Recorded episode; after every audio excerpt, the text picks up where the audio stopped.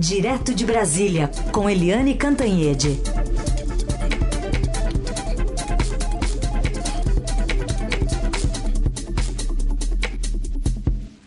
Eliane, bom dia. Bom dia, Carolina. Bom dia, ouvintes.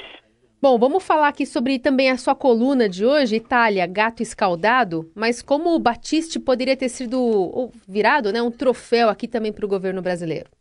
Pois é, a... o Bolsonaro, o presidente Bolsonaro na campanha, ele deixou claro, e eu escrevi colunas, inclusive, é, que assim que ele ganhasse a eleição, assumisse que ele despacharia o Cesare Battisti de volta para a Itália. Lembrando que o Cesare Battisti foi tratado como preso e condenado político pelo, pelos governos do PT, mas na verdade ele é assassino. Ele foi condenado por assassinar quatro pessoas na Itália em 1971, aliás, quando nem tinha mais é, é, guerra política nem nada na Itália, quer dizer, foi extemporâneo e foi assassinato, né? Ele foi condenado à prisão perpétua. Então, o presidente Jair Bolsonaro deixou isso claro o tempo inteiro. Só que, é, um pouco por azar dele, quem mandou prender o, o Cesare Battisti foi o ministro do Supremo, Luiz Fux. Quem assinou né, o decreto de extradição foi o presidente Michel Temer. E quem acabou entregando é, o Cesare Battisti para a Itália foi o Evo Morales, presidente da Bolívia. Aliás, um presidente é, dos, único, dos últimos é, governos de esquerda aqui na América do Sul. Mas, enfim, é, isso não tira é, o troféu do, do presidente Bolsonaro. Ele não teve o troféu físico, né, de, de ter aqui no Brasil o Cesare Battisti para poder ele enviar de volta para a Itália depois de 37 anos né, de fugas e fugas, mas o presidente Jair Bolsonaro foi sim uma peça-chave, ele foi o detonador político dessa solução que agrada muito, obviamente, a Itália. Aliás, não apenas o governo executivo na Itália, mas também o parlamento e a opinião pública é, a Itália inteira estava mobilizada nesses anos todos para ter o Batista de volta. Era uma questão de autoestima é, é, do povo italiano e isso agora foi feito e foi feito muito pela, enfim, pela sinalização política, pela simbologia política do presidente Jair Bolsonaro. Ele não teve o troféu em mãos né, para entregar, mas tudo isso que aconteceu foi é, foi em função da determinação dele de devolver o Batiste. Aliás, fora o risco, né? Porque vai que acontece alguma coisa, algum habeas corpus, algum tipo de, de pedra no caminho da Itália para finalmente colocar as mãos em Batiste aqui no território brasileiro, né? Nunca se sabe. Pois é, por que, que o, o presidente Jair Bolsonaro não teve esse troféu de receber aqui o Batiste para ele devolver? Porque é, é, o título que você citou da minha coluna, né? A Itália é gato uhum, escaldado. Uhum, e quem e gato escaldado tem medo de água fria. Qual foi o, o medo da Itália? Que o Batiste viesse para o Brasil, chegasse aqui. Primeiro, alguém entrasse com habeas corpus, né? Segundo, que alguém alegasse que o Brasil não tem pena de morte, é, nem pena é, perpétua, né, prisão perpétua, uhum. então que ele poderia, uh, que o Brasil poderia exigir, olha, nós devolvemos o Batiste desde que a pena dele seja de acordo com a legislação brasileira de no máximo 30 anos. Isso para ele já serviria como prisão perpétua quase, porque ele tem 60, eu acho que ele tem 64 anos, alguma coisa assim, mais 30, né, já seriam 94 anos, mas de qualquer forma a Itália não quis correr risco depois de 37 anos é, sendo aí ludibriada pelo, pelo Batiste e depois de tantos anos de o Brasil, do governo PT, é, se recusar a devolver para a Itália o seu criminoso condenado dentro das leis italianas, dentro de todo um processo democrático. Então foi um gol para o Bolsonaro, apesar dele não ter tido esse troféu. Eliane, outro assunto que está em destaque hoje é finalmente a escolha né, do governo Bolsonaro por um porta-voz. E ele é um general e tem passagens, né, tem alguma experiência também é, nessa negociação e nessa interlocução né, com a imprensa. Olha, é, foi assim meio surpreendente né, terem escolhido um general para ser porta-voz. É, vamos combinar que é porta-voz é tradicionalmente uma função dada a jornalistas, a pessoas de comunicação. Né? O presidente Michel Temer fez aí uma exceção escolhendo um diplomata, que era o Parola, Alexandre Parola, mas, enfim, é, diplomata é, já era surpreendente, mas militar é mais surpreendente ainda. Só que eu conheço o general é, Rego Barros. O general Rego Barros, ele é um homem muito bem informado, com vários títulos, serviu no Haiti e ele foi chefe é, do Seconsex, que é o Centro de Comunicação do Exército, durante muito tempo, inclusive agora com o general Eduardo Vilas Boas, que era o comandante do Exército e está indo para o GSI, Gabinete de Segurança Institucional. Ou seja, o, o general Rego Barros, ele tem experiência de contato com a imprensa, né, ele já vem atuando nessa área e eu posso testemunhar como jornalista que ele é uma pessoa muito afável e uma pessoa muito atenciosa. Quer dizer, todos os meus é, pleitos no Exército foram bem atendidos. Aliás, o general sempre me convidou para fazer palestras para turmas de comunicação do Exército, enfim, eu tenho realmente uma boa relação e respeito por ele. Portanto, desejamos sorte. Agora, cá para nós, o Exército continua ocupando os espaços de governo, porque além de um general porta-voz, você tem um general de volta para a FUNAI, é, você tem um general cotado aí para a área da, da, da ministra Damares Alves, que é a ministra da Família. Você tem é, até no, no Congresso né, o novo líder do PSL, como você falou, o PSL é o partido do presidente da República, a segunda bancada logo será a primeira. Quem vai ser o líder dessa bancada tão importante é, vai ser o Major Vitor Hugo, do PSL de Goiás. Eu, com meus muitos anos de, né, de praia, de cobertura política, não conheço o Major Vitor Hugo.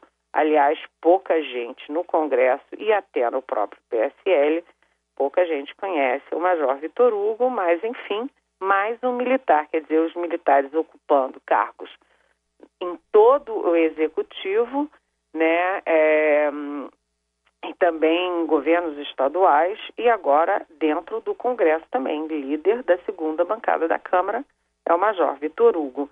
É, isso pode ser bom, mas em algum momento pode também criar problemas, né? É exatamente a pergunta que acaba de chegar aqui do Bruno.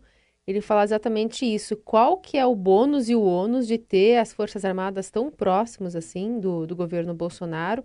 E se é a gente precisa ter medo disso. É o Bruno o nome dele? Bruno, isso. Oi, Bruno.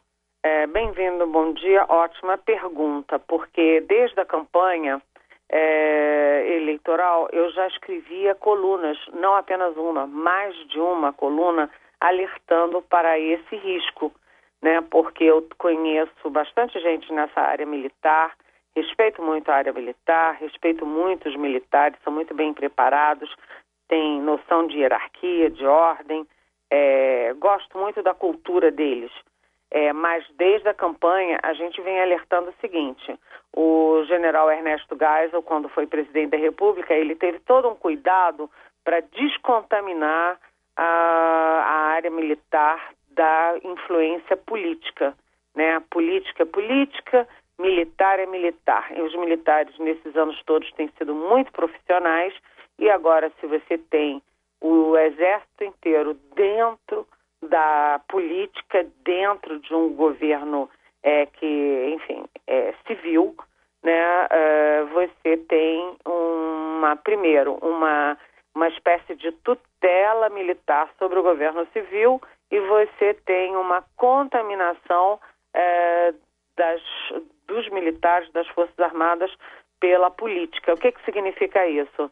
De repente, você vai ter nos quartéis, nos comandos, um militar que pensa de um jeito, um militar que pensa de outro, um que vai assumar um partido, o outro que vai preferir outro, um que vai apoiar uma medida do presidente, o outro que não vai.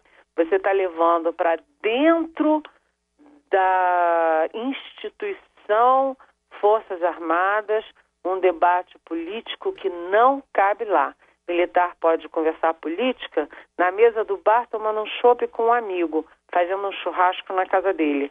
Mas é, a, o debate acalorado, e é sempre acalorado em qualquer parte do mundo, né, o debate político, isso dentro de quartéis, dentro de comandos, não é promissor.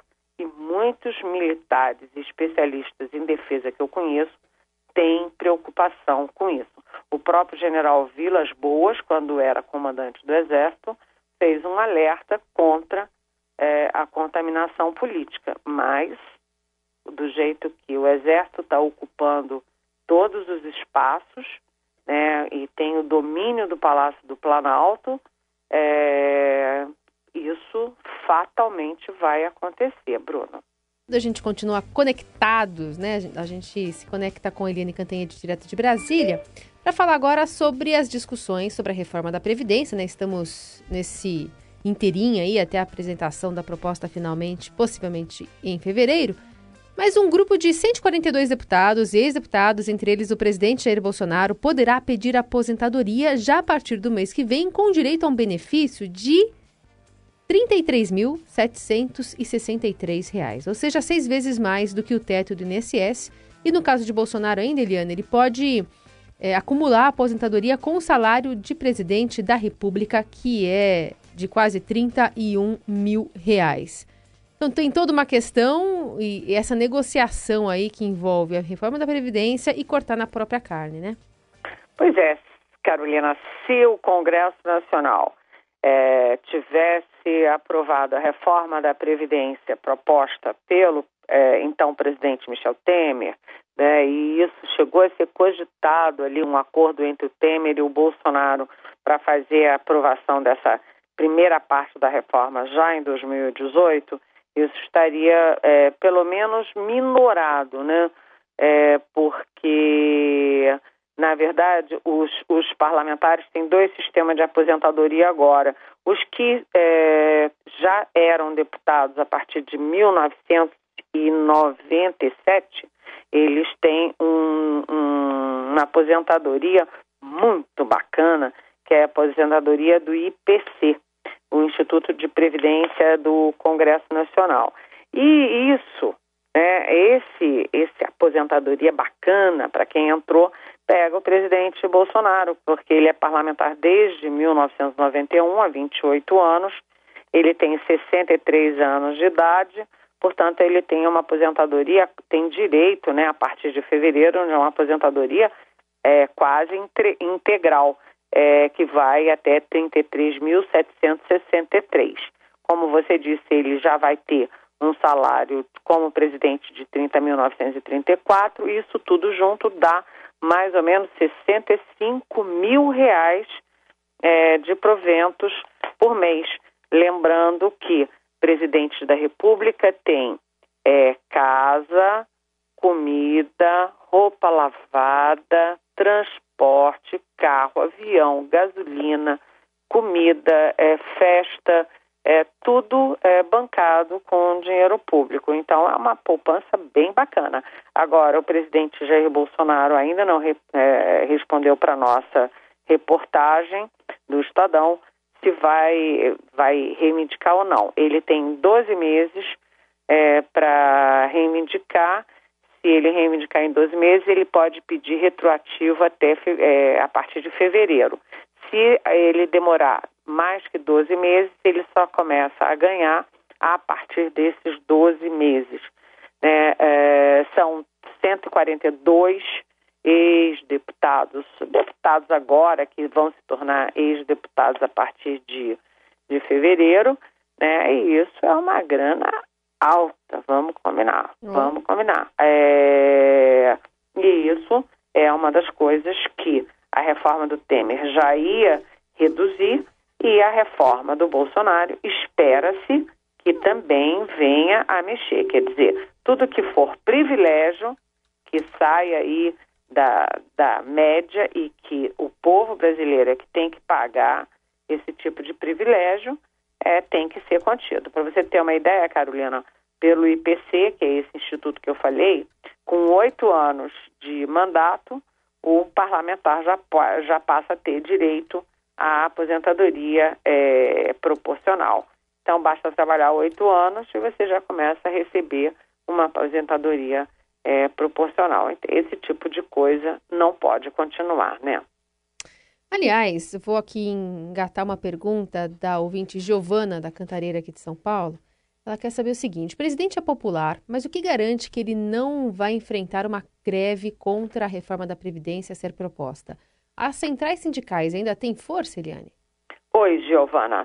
É, bom dia, boa pergunta. Aliás, os nossos ouvintes têm perguntas inteligentes e muito apropriadas. Fico feliz da vida com isso. Mas é, vamos pensar o seguinte: quando a gente olha o cenário, né, essas duas semanas é, de governo Bolsonaro, que aliás é, as duas semanas estão completando hoje, o que, que a gente vê? A gente vê muita bateção de cabeça, muitas coisas, um diz uma coisa, outro diz outra. O próprio presidente cometeu um equívoco atrás do outro, mas a oposição, a oposição ninguém sabe, ninguém viu. Né? O gato comeu ou estava muito ocupada, como a presidente do PT, Gleice Hoffmann, que estava ocupada indo para uma posse questionada internacionalmente do Nicolás Maduro para mais um mandato da Venezuela. Né, uma viagem, aliás, inacreditável da presidente do PT, é, é, avalizando um governo que destruiu um país inteiro. Mas isso é outra história. O que a gente vê claramente é que a oposição está parada, está é, lambendo as suas próprias feridas, muito dividida, ninguém sabe como é que as outras esquerdas vão encampar o PT, como é que o PT internamente se comporta, o PT está com seu grande líder preso, que é o Lula, enfim, eles estão quietos. E as centrais sindicais, a CUT, a UNE, o MST, que são braços do PT, eles também estão é, refletindo esse movimento, essa hora de parar para observar eu acho que as centrais sindicais não têm a menor força né, para fazer esse tipo de movimento nesse momento. Então, desarticuladas, sem liderança e sem rumo. É, mas, mais, mais adiante, dependendo de como se comporte o governo Bolsonaro, dependendo das vitórias, dos erros e acertos, aí sim as centrais sindicais sempre terão força política, né? É mesmo perdendo aí receita, as centrais têm uma capacidade de mobilização enorme e são capazes de dar dor de cabeça a qualquer governo. É, é uma questão de oportunidade. Nesse momento seria é, é dar murro, como é que é? Murro em, em ponta, ponta, de, de faca, faca, né? É. Porque o Bolsonaro está muito forte, está só começando e eles iam ficar muito isolados diante da sociedade. Aliás, Eliane, estava lembrando aqui, em dezembro passado a gente falava sobre uma possível articulação dos caminhoneiros, né, de uma greve que seria agora em janeiro, mas também é um assunto que é, virou governo e a gente também não ouviu mais falar, né? Exatamente, por quê? Porque aquele movimento dos caminhoneiros teve uma forte é, participação, uma forte apoio assim, popular, assim, né? Ele foi um movimento político, hum. não é político partidário. Não foi estimulado por um partido X ou Y, mas ele teve uma, uma intenção, teve uma mobilização muito política. E os caminhoneiros ficaram muito de acordo com o Bolsonaro, quer dizer, acabou se confundindo ali. O eleitor do Bolsonaro apoiou o movimento e quem apoiava o movimento acabou apoiando o Bolsonaro. Ou seja, eles agora estão no poder. Eles sabem o estrago que causaram não ao governo Michel Temer, que era uma coisa transitória, mas causaram ao país, porque atrasaram a recuperação econômica, atrasaram a recuperação de empregos, é, é, deram um, um trimelique forte na inflação, né? E quem achou aquilo bacana, bonito, deve refletir bastante, porque é uma categoria se sobrepondo aos interesses da coletividade é, Brasil. Do país né? inteiro, é, exatamente. Muito bem, esse é Eliane Cantanhede, que volta amanhã respondendo mais perguntas dos nossos ouvintes, fazendo análise política a partir das 9 horas da manhã aqui no Jornal Dourado. Obrigada, viu, Eliane? Beijão, até amanhã.